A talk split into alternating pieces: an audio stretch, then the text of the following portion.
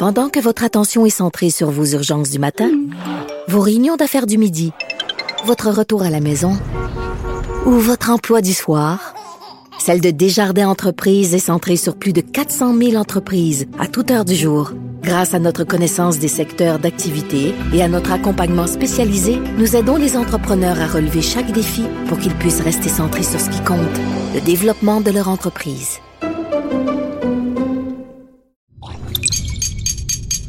Cube Radio. Silence! Veuillez vous lever. La cour présidée par l'honorable François-David Bernier est déclarée ouverte. Entrez dans les coulisses de la justice. Écoutez, vous serez pas jugé. Ils appellent à la barre les acteurs de l'actualité. Oui, votre honneur. Avec François-David Bernier. Avec François-David Bernier. Avocat à la barre. Cube Radio. Bonjour, bienvenue à Avocat à la barre, votre émission d'actualité judiciaire. Aujourd'hui, on discute là, de, l'affaire George Floyd aux États-Unis. Gros procès. On en parle avec Maître Jean-Pierre Rancourt qui va nous le décortiquer. Ensuite, euh, la police redoute le retour de Rénal Desjardins, euh, cette personne-là qui était dans la mafia, euh, qui a été condamnée à 14 ans de prison pour avoir euh, planifié le meurtre d'un futur parrain Montana. On en parle avec Éric Thibault, euh, qui est au euh, journaliste au Journal de Montréal, bureau d'enquête. Euh, la vaccination, euh, qui pourrait, est-ce que ça pourrait être obligatoire en milieu de travail? Ben, il y a Maître Sophie Mongeon qui vient nous éclairer dans ce dossier-là. Et euh, un dossier qu'on a entendu beaucoup, le carbone, décision de la Cour suprême sur le carbone. Euh, une décision importante parce qu'on reconnaît en quelque sorte le danger du euh, réchauffement climatique. On en parle avec euh, Maître Frédéric Bérard, docteur en droit, constitutionnaliste. Votre émission commence maintenant. Vous écoutez Avocat à la barre. Un gros procès qui se tient aux États-Unis.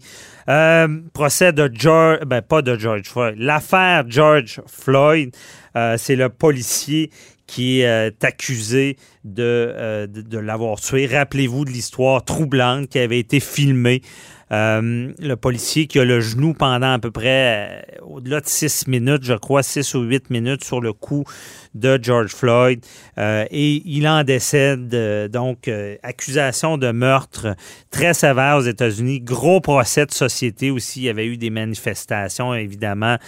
Ça a choqué beaucoup de gens. Ça a relancé tout le, débat sur le, racisme.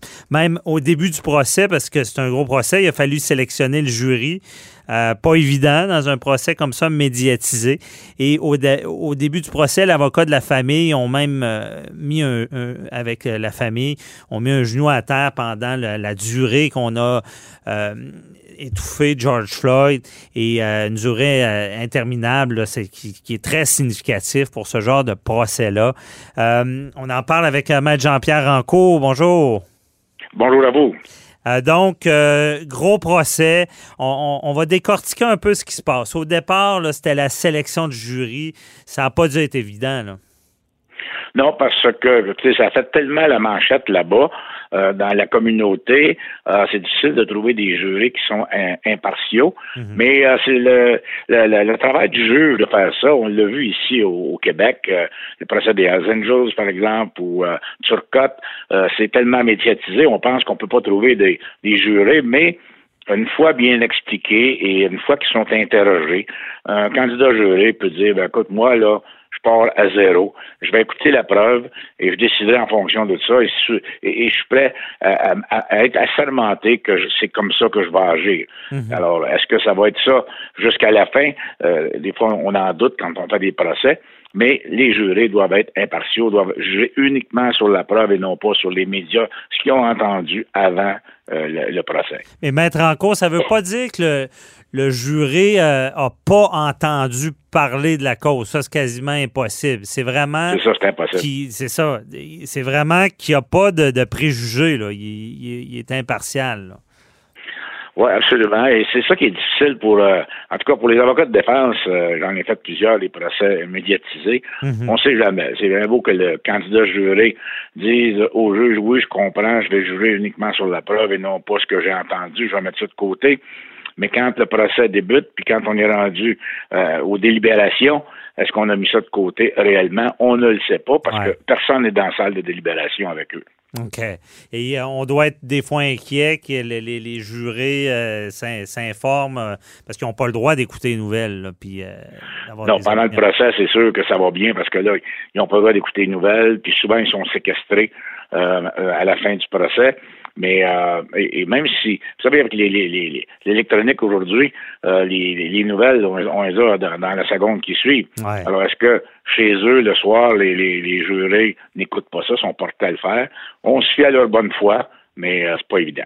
Parce que, maître en cause, si on avait la preuve, que ce soit aux États-Unis ou au Canada, qu'un juré s'informe malgré sa, pas sa condition, mais sa, sa fonction, euh, ça serait assez pour avorter un procès ou? Ben, ça pourrait, ça dépend toujours de ce que on a comme preuve, mais euh, le juge aurait le choix soit de libérer ce, ce juré-là et de dire, ben, écoutez, vous allez rester chez vous, on va, on va continuer à 11, ou euh, avorter le procès, c'était tellement euh, important parce qu'il a contaminé ses collègues. OK. Parce que souvent, on prend des suppléants aussi. Il y a des jurés qui sont là au cas, justement, qu'il arrive quelque chose pour pas être obligé d'avorter. Euh, parce qu'aux États-Unis, c'est à peu près comme ici. Je pense qu'ils sont 14 jurés, là. Oui, ça dépend des États, ça dépend des procès, mais c'est un peu comme chez nous, oui. Mhm. Et euh, là, le, procès s'est amorcé.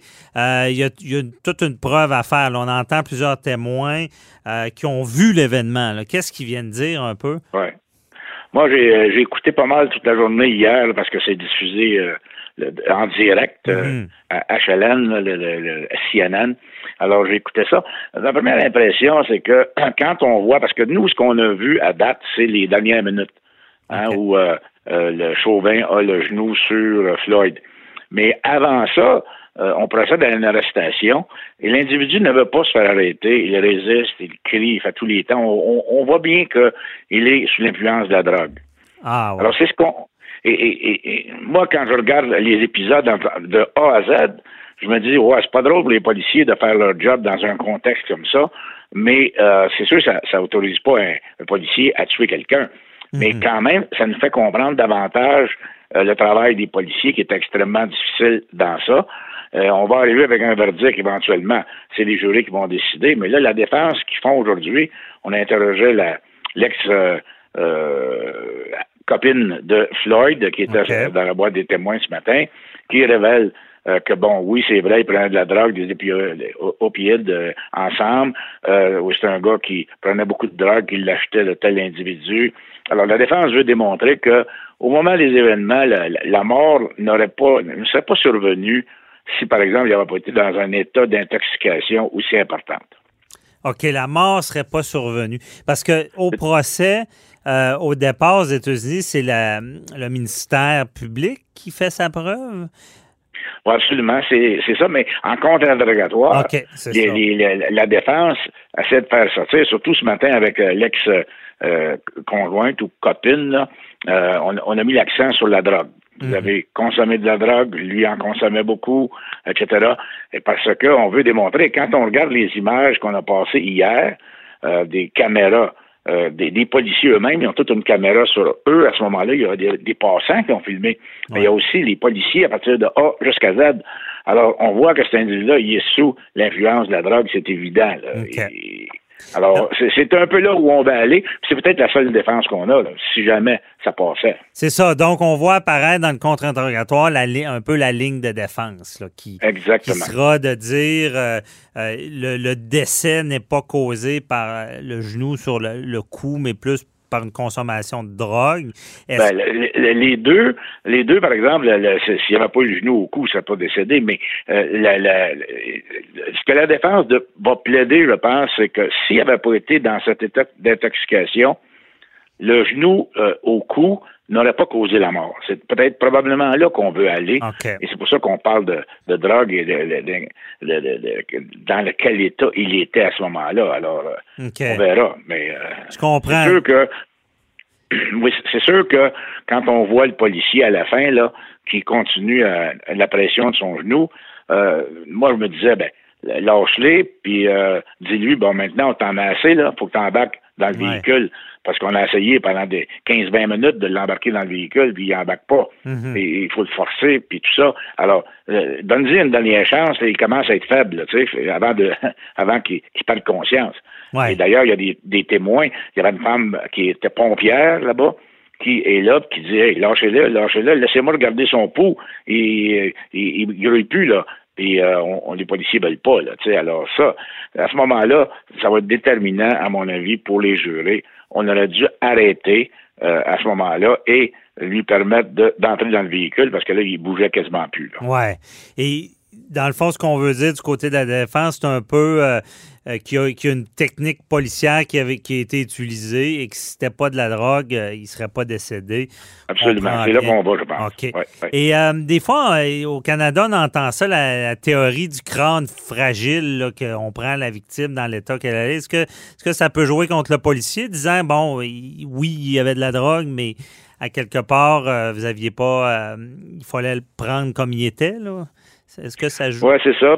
Étant donné sa condition, vous le saviez qu'il y avait une condition euh, euh, importante au niveau de la drogue. Mhm. Alors, vous deviez prendre des précautions pour ne pas le, maganer, pour ne pas que, ça soit que ça empire sa condition.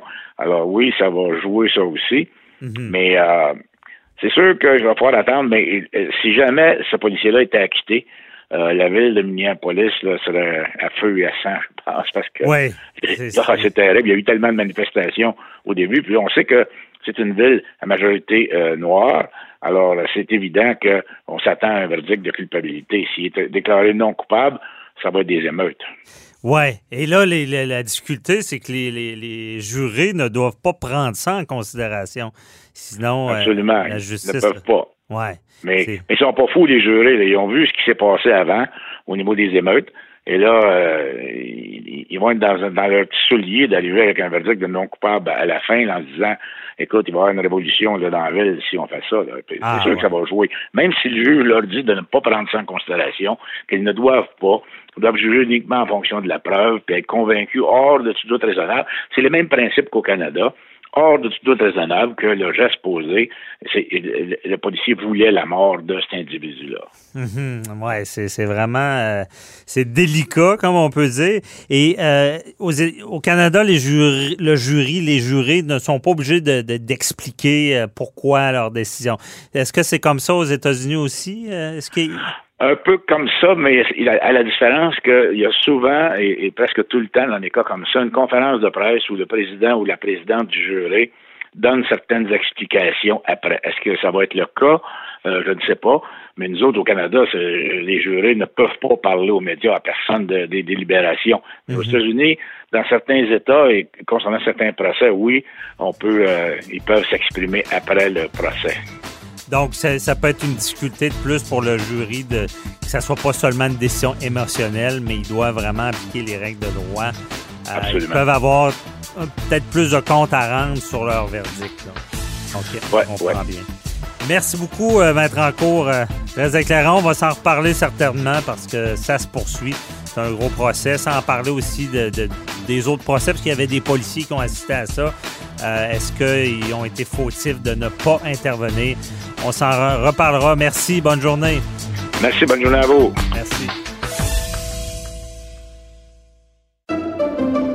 Pendant que votre attention est centrée sur cette voix qui vous parle ici, ou encore là, tout près ici, très loin là-bas, Celle de Desjardins Entreprises est centrée sur plus de 400 000 entreprises partout autour de vous. Depuis plus de 120 ans, nos équipes dédiées accompagnent les entrepreneurs d'ici à chaque étape pour qu'ils puissent rester centrés sur ce qui compte, la croissance de leur entreprise.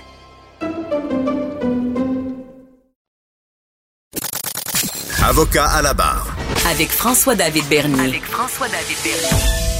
La libération d'office, on en entend souvent parler. Ça a été critiqué beaucoup. Je vous rappelle, c'est quoi? Un prévenu, un détenu là, qui, qui, a, une sentence va être libéré euh, d'office aux deux tiers. Et ça se fait automatiquement, à moins d'avoir des circonstances exceptionnelles qui fait qu'on peut le garder incarcéré. À quoi ça sert? C'est qu'on veut retourner quelqu'un, un détenu, dans la société. Euh, avant, comme on dit en bon québécois, de plus avoir de pogne dessus, de, de pouvoir le contrôler euh, pour qu'il soit réhabilité. Euh, par contre, euh, quand il y a, des, grands criminels qui, sortent, ben, c'est plus inquiétant. Et là, il y a la police qui redoute le retour du caïd Rénal Desjardins. qui va être libéré. Et tout qu'un dossier, on en, parle avec Éric Thibault, journaliste au bureau d'enquête du Journal de Montréal, qui est avec nous. Bonjour, M. Thibault. Bonjour, M. Bernier. Donc, euh, on est inquiet parce que, ben, rappelez-nous un peu là, qui est euh, Rénal Desjardins.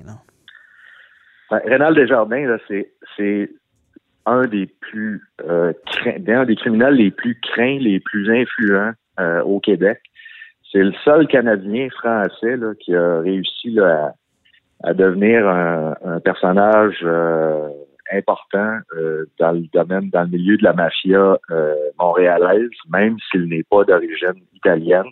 Mhm. C'est quelqu'un là qui, euh, dès les, années 70, s'est fait un nom en travaillant avec avec ou pour son beau-frère à l'époque, qui, était Joe DiMarlo. Joe DiMarlo, c'était un influent membre de l'aile calabraise de, de la mafia. Euh, ça a été considéré comme le, numéro 2 de la mafia montréalaise à une certaine époque. Et puis quand euh, Vito Rizzuto euh, a pris le, contrôle de la mafia montréalaise au début des années 80, il a réussi à rallier les, factions siciliennes et calabraises pour travailler ensemble. Et Rénal Desjardins est devenu ni plus ni moins qu'un des hommes de confiance de Vito Rizzuto, même devenu un de ses voisins et puis, euh, euh, Desjardins avait la, la, la, la, capacité, là, avait beaucoup de contacts. Il en a encore beaucoup, selon la police. Dans le domaine euh, de l'importation du stupéfiant, euh, il, est capable de travailler avec d'autres organisations criminelles comme les Hells Angels. Euh, c'est d'ailleurs une importation de plusieurs tonnes de cocaïne là, qui, qui, lui a valu sa première longue peine de pénitentiaire, 15 ans en 1994. Okay. Alors, pendant que M. Desjardins était euh, détenu, il s'est passé plusieurs choses. Euh, vous vous souvenez, euh, 2003-2004, euh, Vito Rizzuto a été arrêté. Il a été extradé aux États-Unis pour avoir participé à des meurtres. Mhm. Et euh, Desjardins, pendant qu'il était lui-même détenu, il y a son meilleur ami, un, trafiquant syndicaliste, un nommé Bertolo, qui a été assassiné euh, en 2005 et euh, Rénal Desjardins n'a jamais pardonné au, au, clan Risuto euh, d'avoir euh, permis ça. Alors, quand il est sorti, il a essayé de prendre, contre, de prendre le contrôle de la mafia. OK. Et parce que lui était retourné en prison, et copé de 14 ans pour avoir complété le meurtre de l'aspirant parrain Salvatore Montana, c'est ça? Ben, en fait, c'est c'est ça qui est, euh, qui est particulier, c'est que Desjardins sort de prison de sa peine pour importation de cocaïne aux alentours de 2006. Mhm. Et là, euh, travaille à essayer de reprendre le, de prendre le contrôle de la mafia, créer certaines alliances. Et il n'a jamais été euh, condamné ou même accusé de, de quelconque crime commis à, aux dépens du clan euh, même s'il a été soupçonné, même si le, clan Risuto le déteste, euh, même si un, même si jusqu'en Italie, il y a un délateur qui, qui a témoigné sous serment que c'était Rénal Desjardins qui, qui était le meneur de la guerre contre les Risuto. Mais euh, en, 2011, ce qui est arrivé, c'est que euh, un de ces, un des, un des, mafieux avec qui il s'était allié pour prendre le contrôle du, crime organisé euh, italien, en fait, il lui, Desjardins s'est fait tirer dessus en, septembre 2011, et il a, il a soupçonné un de ses alliés qui était un dénommé Salvatore Montagna d'être à, l'origine de la tentative de meurtre et il a fait tuer avec des complices M. Montagna deux mois plus tard. Sauf que le problème pour lui et pour les complices, c'est que ses communications, il était déjà sous enquête, ah, sous écoute électronique dans une enquête antidrogue de la GRC et toutes ces communications euh, électroniques, ces, des messages textes incriminants ont tous été interceptés. Alors, euh, ça n'a pas été compliqué. Là, euh, il s'est fait arrêter moins d'un mois après le et ça lui a valu une peine de 14 ans. OK, on comprend bien. Et là, cette personne-là en prison devait quand même avoir une certaine influence. Là. Ben, il faut se souvenir, vous vous souvenez de l'opération Mago? Euh, mhm. ça, ça a été une des, plus grosses euh, enquêtes euh, contre le crime organisé dans les dernières années. Et puis en 2015, les policiers ont, ont, éventré un, complot d'assassinat contre Rénal Desjardins.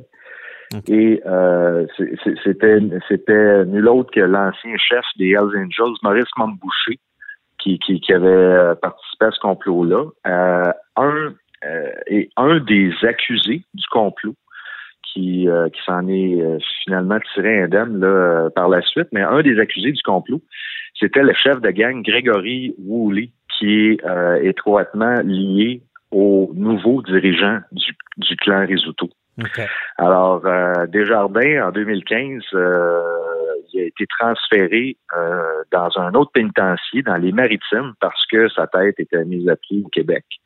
Mhm. Et euh, au Nouveau-Brunswick, dans un pénitencier à sécurité maximum, là, il a fait la rencontre d'un chef, d'un autre chef de gang. Une gang, c'est pas des, des reposants, là, ça s'appelle le Spryfield Mob. C'est un gang indépendant de la Nouvelle-Écosse, près en banlieue d'Halifax. Et euh, ils sont, ils ont la réputation d'être euh, sans pitié, d'être euh, très violents. Mhm. Et euh, Desjardins et le chef de cette gang-là, qui s'appelle Brian James Marriott, ont, ont créé une espèce d'alliance pendant qu'ils étaient détenus ensemble. Et le Spryfield Mob, selon des, informations là, que notre bureau d'enquête a obtenues de sources policières. Ben, c'est devenu ni plus ni moins les, nouveaux hommes de main de Rénal Desjardins et ce sont eux qui vont, qu'on croit, qui vont le protéger et l'aider à euh, assouvir sa vengeance euh, une fois qu'il va être euh, qu'il va être libéré. C'est il y a déjà des gens euh, de cette gang-là qui, qui, ont été observés ici à Montréal au cours des deux dernières ah, années. Parce que c'est pour ça, là, les, corps policiers euh, se préparent à, une, guerre euh, avec Desjardins puis c'est sa vengeance. Est-ce que est-ce qu'on va être capable de le, contrôler? Parce que là, il ne sera pas non plus libre comme l'air. Il ne sera pas libre comme l'air. il y a il y a, vous connaissez le, système hein, des, libérations conditionnelles. Il y a une possibilité que M. Desjardins soit, au lieu qu'il soit envoyé euh, chez lui à Laval, qu'on l'envoie en maison de transition pendant un bout de temps où on mm-hmm. va pouvoir mieux contrôler là, ses, ses allées et venues. Sauf que euh, moi, j'ai écrit euh, un livre sur euh, le, tueur à gage Gérald Galland. Ouais. Puis Gérald Galland, il y a un de ses 28 meurtres, là, mais il était en maison de transition quand il l'a commis, puis il a même recruté dans la maison de transition où il était un de ses complices pour commettre le meurtre. Alors, c'est pas... c'est pas garanti, hmm. Pas, un gage de, de, de, succès à 100% là, qu'on va être capable de le contrôler. Euh, et ça n'empêche pas que sur le terrain, là, euh, son organisation est en train de, préparer son retour. Et euh, les policiers disent que il n'y aura pas de c'est une guerre à finir. Là. Ça va, ça, c'est des. Il n'y aura pas de répit là. Et il n'y aura pas de trêve, il n'y aura pas d'invitation à souper là, pour euh, faire la paix. Mm-hmm. Euh, c'est pas ça que la police entrevoit. Et euh, selon ce qu'on a appris, il y a même de la, de, la nervosité dans le clan Risuto là, présentement parce qu'ils sont au courant là, de ça. Là. Mm-hmm. C'est quelqu'un aussi qui s'est déjà fait prendre. C'est une chose est sûre, il n'enverra plus de texto. Euh, donc, il, est, d'autant plus euh, peut-être organisé. Là. Ben, on, dit souvent que les, les, criminels apprennent de leurs erreurs et euh, s'adaptent aux, aux moyens policiers d'enquête et tout ça. Mm-hmm. Et euh, c'est certain qu'un gars comme euh, Desjardins, euh, il a appris, il a appris de, des enquêtes qui lui ont valu des arrestations puis des condamnations. Ce qu'il faut savoir aussi, c'est que Rénal Desjardins, c'est quelqu'un qui a des moyens financiers importants. Vous vous souvenez à la commission Charbonneau mm-hmm. en 2012-2013, son nom avait été mentionné là, à plusieurs reprises. Euh, et, et on, on, le, on le situait dans le domaine, dans l'industrie de la construction. Donc, il était là, euh, euh, administrateur ou propriétaire de, de, certaines entreprises et euh, à l'époque, il était même euh, assez proche de, d'un ancien dirigeant de la FTQ Construction. Alors c'est quelqu'un qui a beaucoup de contacts et c'est pas quelqu'un là qui je, suis convaincu que c'est pas quelqu'un que le clan Rizzuto va prendre à la légère. en tout cas, tout ça est quand même inquiétant. merci de nous avoir résumé ça. Bon, euh, merci beaucoup, Éric Thibault, que vous connaissez, le journaliste euh, au bureau d'enquête et aussi euh, mon spécialiste de ce, domaine-là qui est très complexe. Merci de nous avoir éclairé dans ce dossier-là. On s'en reparlera. Ça m'a fait plaisir. Bonne journée. Bye-bye.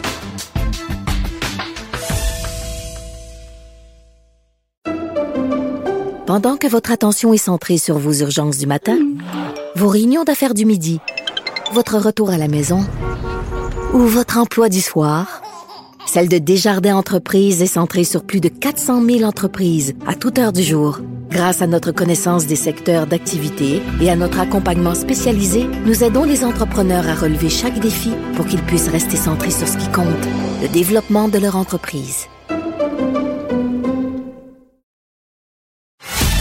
Avocat à la barre. Alors je procède à la lecture du verdict. Avec François-David Bernier. Les meilleures plaidoiries que vous entendrez. Cube Radio. On va parler de vaccination parce qu'il y a beaucoup de questions des gens la campagne se poursuit. Euh, on, espère qu'elle va s'accélérer parce qu'on se rend compte que la clé de notre liberté euh, devient vraiment le vaccin parce qu'on voit ce qui se passe avec la troisième vague. On voit les régions qui sont passées, euh, si on peut dire, au noir. On veut pas que ça perdure, donc il faut vacciner. Par contre, il y a des questionnements, il y a des inquiétudes également et on voulait faire la lumière là-dessus avec euh, maître Sophie Mongeon, euh, qui, connaît très bien ça, surtout le droit du travail, qui est avec nous. Bonjour. Bonjour, comment allez-vous? Ça va très bien. Euh, surtout qu'on va pouvoir répondre à des questions que beaucoup de gens se posent. On, reçoit des questions d'ailleurs là-dessus. bon, Maître Mongeon, comment là la vaccination est de bon train? on va y aller avec les employeurs. Les employeurs, e, exemple, il y a quelqu'un qui me disait, je travaille dans une usine. Est-ce que mon employeur peut me forcer à être vacciné pour rentrer au travail? Ben, l'employeur peut pas vous forcer parce que ça reste quand même quelque chose qui est personnel. Donc, le mhm. consentement aux soins, c'est quelque chose qu'une personne euh, qui a une liberté peut choisir ou non. Toutefois, il peut nous empêcher de rentrer et travailler, par exemple, parce que son obligation première de l'employeur, c'est de s'assurer de la santé et sécurité de l'ensemble des travailleurs.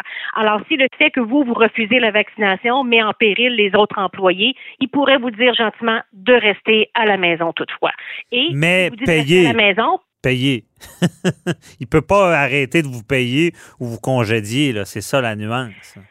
Ben moi, je pense qu'il ne peut pas vous congédier, mais il peut vous retourner à la maison sans solde, par exemple.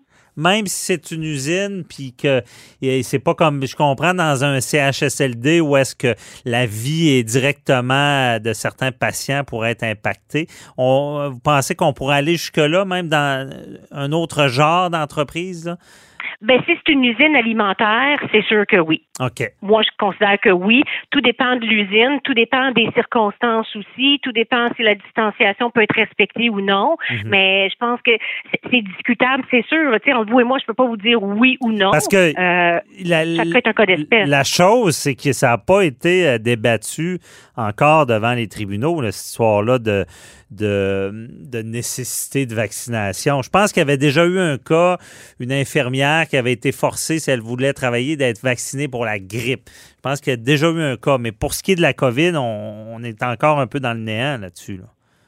Ben, à date, j'ai pas vu aucune décision à cet effet-là euh, par rapport à un employé qui aurait refusé de se faire vacciner là, et qui aurait été congédié ou suspendu. Mhm. C'est sûr. C'est sûr que Je c'est pense- au début là. Ben oui, c'est sûr, le vaccin n'est pas encore accessible aux gens euh, de, de, de- de la milieu euh, d'âge moyen. Là. Mais c'est c'est certain, Maître Mongeon, on va voir ça apparaître. Là. Ah ben c'est sûr, sûr, puis ça pourra faire l'objet d'une prochaine chronique. Alors, d'après moi, il va y avoir quelques jurisprudences à cet effet-là. Ça va être intéressant de voir Bon. comment les tribunaux tranchent. OK. Donc, c'est pour ça qu'on va spéculer. On va s'amuser au juge. Donc, pour, pour vous, là, euh, il y aurait euh, de, l'employeur qui arrive avec une position disant euh, ben, si tu n'es pas vacciné, mes autres em- employés sont en danger. Ça pourrait tenir la route devant le juge. Moi, je pense que oui. Surtout euh, en prenant en considération euh, quelle sorte d'entreprise que c'est. Dans le domaine de la santé, ça c'est clair. Je pense que c'est sans équivoque. Au niveau euh, euh, d'établissement scolaire également, en usine ou en pratique privée, c'est là qu'il va y avoir peut-être un peu plus de gris euh, dans les jugements, où les droits personnels vont être confrontés aux droits collectifs là, euh, de l'employeur. Alors ça, ça va être vraiment intéressant. Oui, c'est ça. C'est- très intéressant parce que on, on- lorsqu'on parle de vaccination, vous l'avez dit tout à l'heure, c'est- sérieux quand même, parce qu'on a ça revient comme refuser un soin là. Oui, puis ça, le, droit là de refuser un soin, c'est protégé là avec euh, la charte québécoise, euh, la charte des droits et libertés euh, et le code civil. Donc, un- une personne ne peut pas être forcée parce que c'est très intrusif. C'est une, on touche à notre corps. Donc, en principe, l'individu peut refuser tout traitement qui lui convient pas. Mhm, OK. Est-ce que il y a d'autres euh, litiges ou questions qui vont revenir? Là, on a parlé de l'employeur qui force un employé à être vacciné. Est-ce qu'il y a d'autres circonstances qui pourraient survenir, d'autres litiges entre l'employeur et l'employé en lien avec la vaccination qui vous vient à l'esprit? Ben non, moi ce que je vois, ce qui me vient comme litige potentiel, c'est euh, si l'employeur vous force à être euh, euh, vacciné, puis vous développez des, con- des conséquences. Ben, à ce moment-là, le, le- le litige qui pourrait subvenir, c'est une réclamation à la CNESST. Et l'employeur pourrait dire, écoute, je ne sais pas pourquoi que moi, je serais obligé de payer de la CNESST alors que l'ensemble du Québec se fait vacciner. Pourquoi je serais responsable de ça? Fait que ça, ça pourrait être un litige supplémentaire euh, qui pourrait être dans le cadre d'une relation de travail. Je comprends. Parce que euh, en matière de vaccination, euh, au Québec, on est un peu comme, en comme sur la route là, avec la SAC. Il y a un système de non, euh, on appelait en anglais le no fault, de non-responsabilité en- à, l'égard de la faute, ce qui veut dire que quelqu'un qui subirait des conséquences de la vaccination est protégé en quelque sorte par le système. Là. Elle ne pourra pas Oui. poursuivre là, nécessairement. là. Mais on ne peut pas nécessairement poursuivre le gouvernement, mais on pourrait quand même poursuivre éventuellement la compagnie pharmaceutique s'il y avait euh, erreur quelconque, là, Tu sais, comme le Lyrica ou toute autre sorte de médicaments là, qui a eu euh, des litiges. Ouais. Mais au, au- au niveau d'une personne, par exemple, c'est assez simple. Si c'est dans le cadre de votre travail, vous pouvez faire une réclamation à la CNSST. Dans les cas des infirmières, dans le système de la santé, ça c'est clair. Mais pour ceux qui se font pas vraiment forcer et c'est plus volontaire, donc justement le- l'exemple que vous donniez au départ qui est un peu plus l'usine ou le travailleur ordinaire, lui s'il y a des complications, euh, j'ai le goût de vous dire avec fierté qu'au Québec on a un système d'indemnisation pour les victimes de la vaccination. Mhm. On est les seuls au Canada à avoir ce programme-là, qui est euh, disponible depuis 1985, donc en même temps que la mise en vigueur de la loi sur les accidents de travail et maladies professionnelles. OK, je comprends. Et euh, cette vaccination-là aussi, euh, y a, y a, y a-tu d'autres conséquences là, à la vaccination? Ben, il y a pas vraiment. Ben, les conséquences qu'on voit souvent, par exemple, dans la jurisprudence que j'ai trouvée, c'est des syndromes de Guillain-Barré, euh, des acouphènes ou des petites conséquences qui sont euh, ben, sont pas vraiment vraiment grandes. Mhm. Sauf qu'il arrive à l'occasion où il y a des grosses complications majeures, et c'est pour ça qu'il y a eu la loi sur l'indemnisation de, de la vaccination qui a été intégrée dans la loi sur la santé publique. On sait que la loi sur la santé publique est entrée en vigueur en décembre 2001 et notre système de vaccination en 1985. Mhm. Donc, euh, c'est à peu près ça qui, qui est disponible pour le citoyen ordinaire. Là. OK.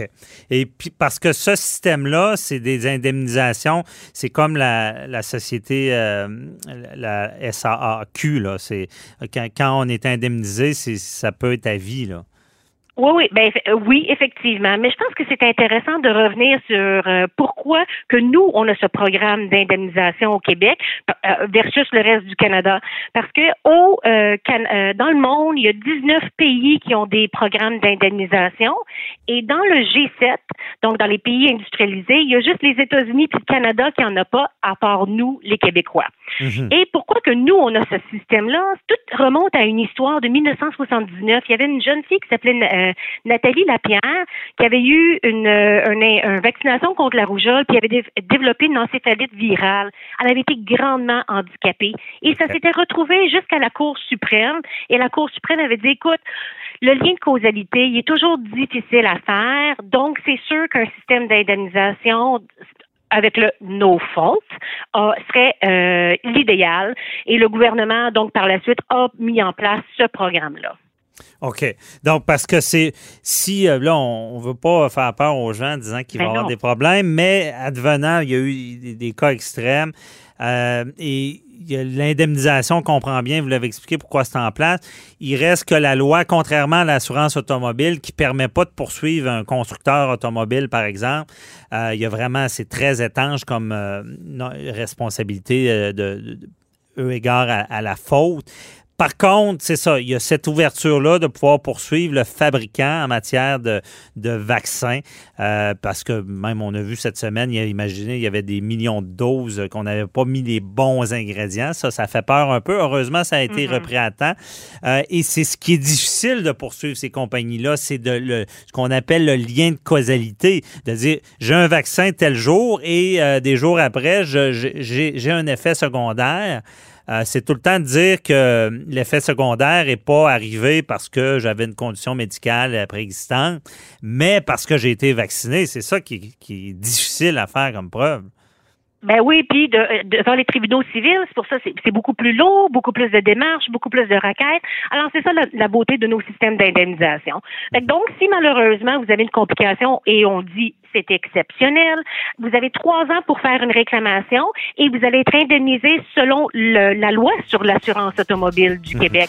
Donc euh, selon les critères, le barème, etc., qui est déjà bien mis en place, là, on le sait. là. OK. Bon, mais très éclairant. Euh, à, à venir dans ce domaine-là, on sait que on va s'en reparler parce que oui, il y aura, il y aura des questionnements lorsque la vaccination sera en cours pour euh, toute le- la population.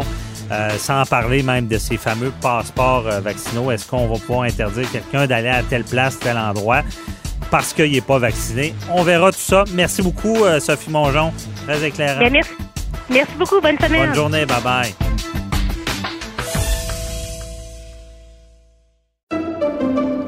Pendant que votre attention est centrée sur vos urgences du matin, vos réunions d'affaires du midi, votre retour à la maison ou votre emploi du soir, celle de Desjardins Entreprises est centrée sur plus de 400 000 entreprises à toute heure du jour. Grâce à notre connaissance des secteurs d'activité et à notre accompagnement spécialisé, nous aidons les entrepreneurs à relever chaque défi pour qu'ils puissent rester centrés sur ce qui compte, le développement de leur entreprise.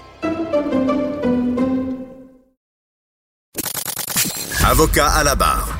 Avec François-David Bernier. Avec François-David Bernier. La Cour suprême en matière de, de gaz à effet de serre avec le carbone euh, vient de rappeler aux Canadiennes et Canadiens que les changements cli- climatiques constituent une menace pour l'avenir de l'humanité et euh, ça peut plus être ignoré. Gros jugement de la Cour suprême sur euh, le carbone, la tarification du carbone et euh, on parle souvent de sujets importants, mais là, on parle de l'avenir de l'humanité avec Maître Frédéric Bérard, docteur en droit que vous connaissez. Bonjour, euh, Frédéric.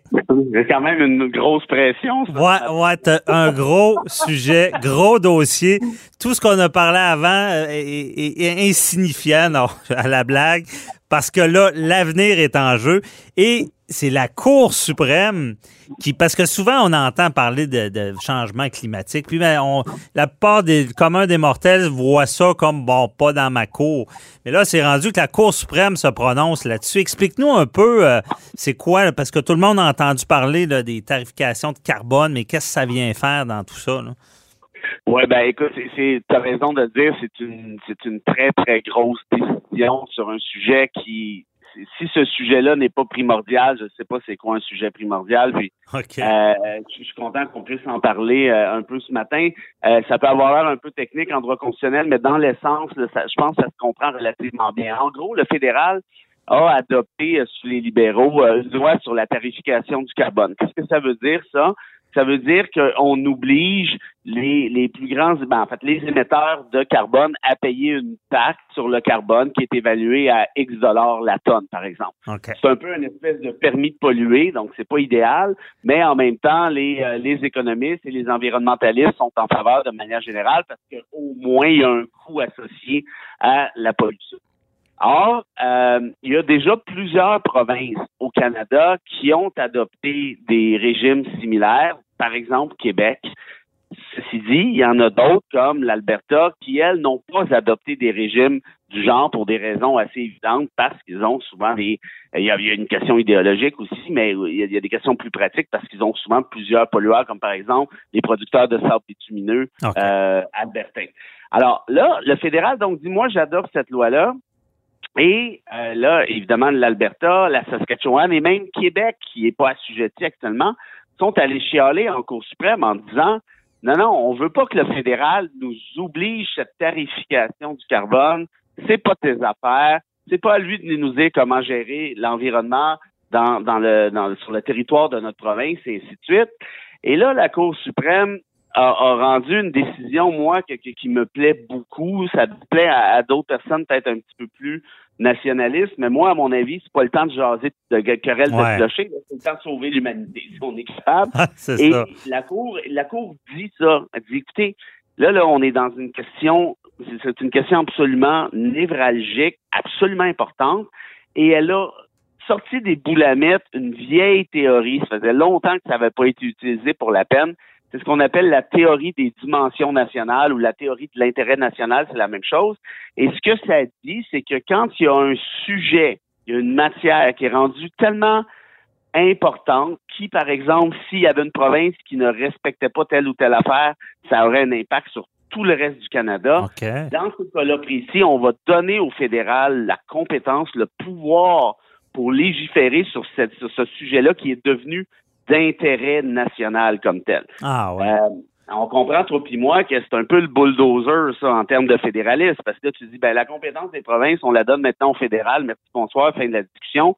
Puis il n'y a pas de question de, temporaire ou non là-dedans. Ça devient permanent. Permanent aussi. C'est tellement gros, important.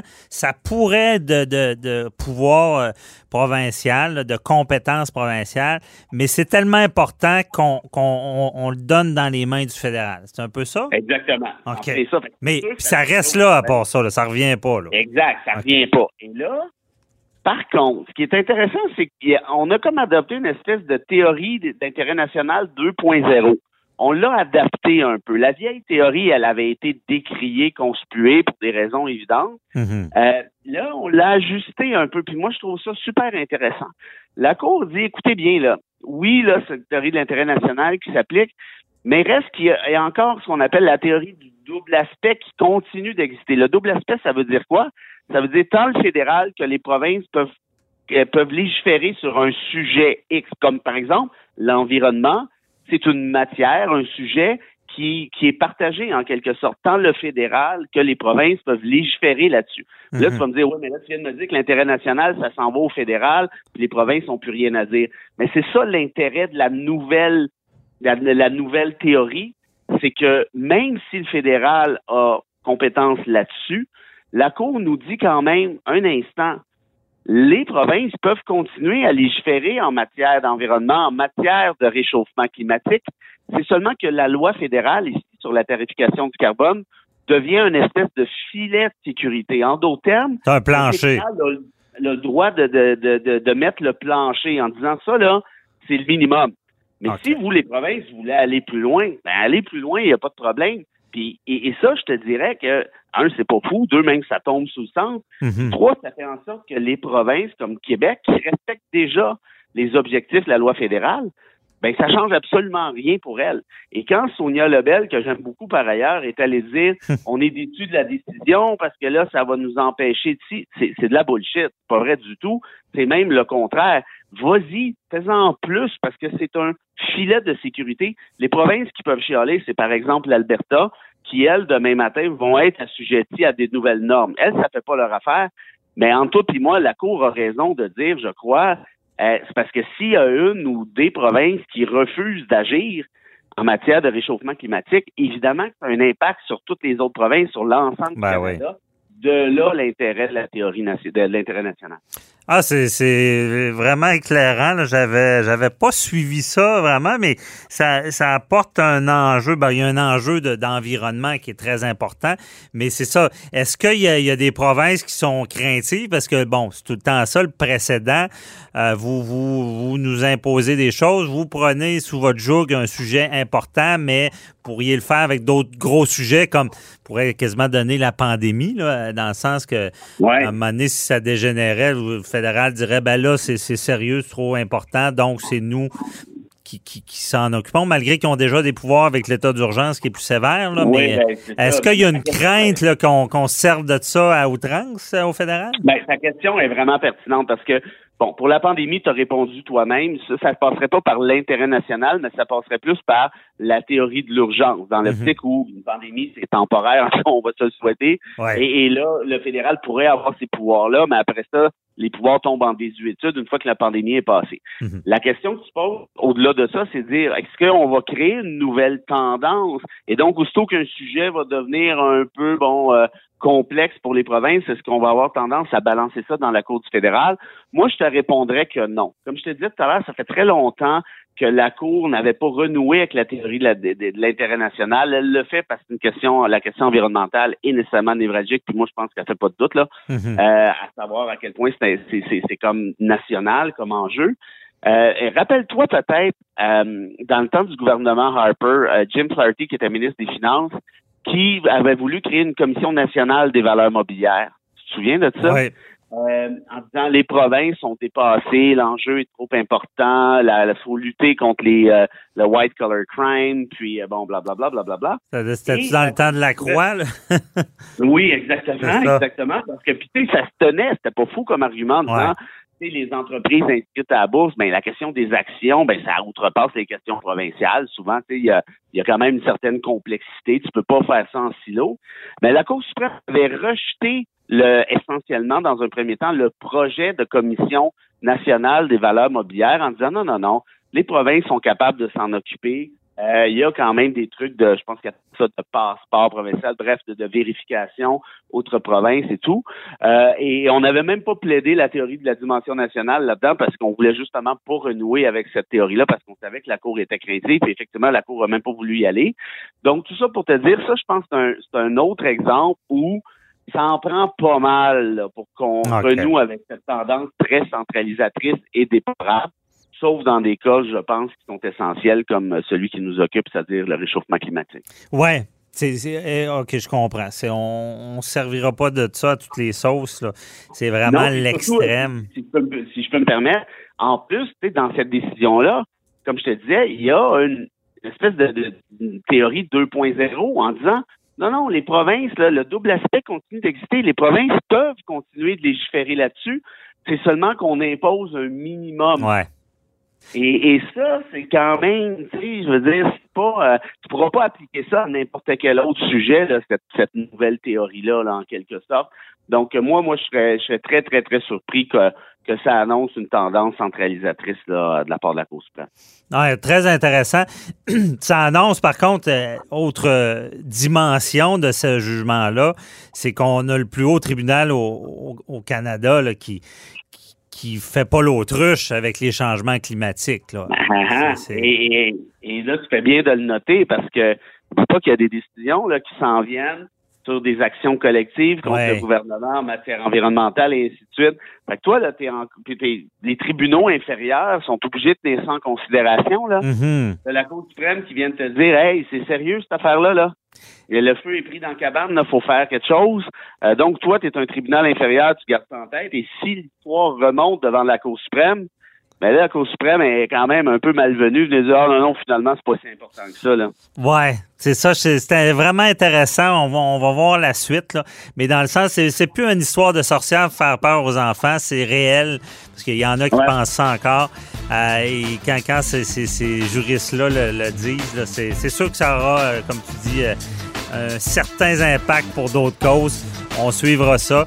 merci beaucoup, euh, Frédéric Bérard, euh, d'avoir éclairé d'un sujet qui peut sembler ben, très important, comme on l'a dit, l'humanité, et qui pouvait sembler aride, mais on comprend bien qu'est-ce qui se passe avec ça. Un, plaisir, mon ami. Puis si on sauve l'humanité, on pourra peut-être continuer de parler d'autres sujets. Oui, effectivement.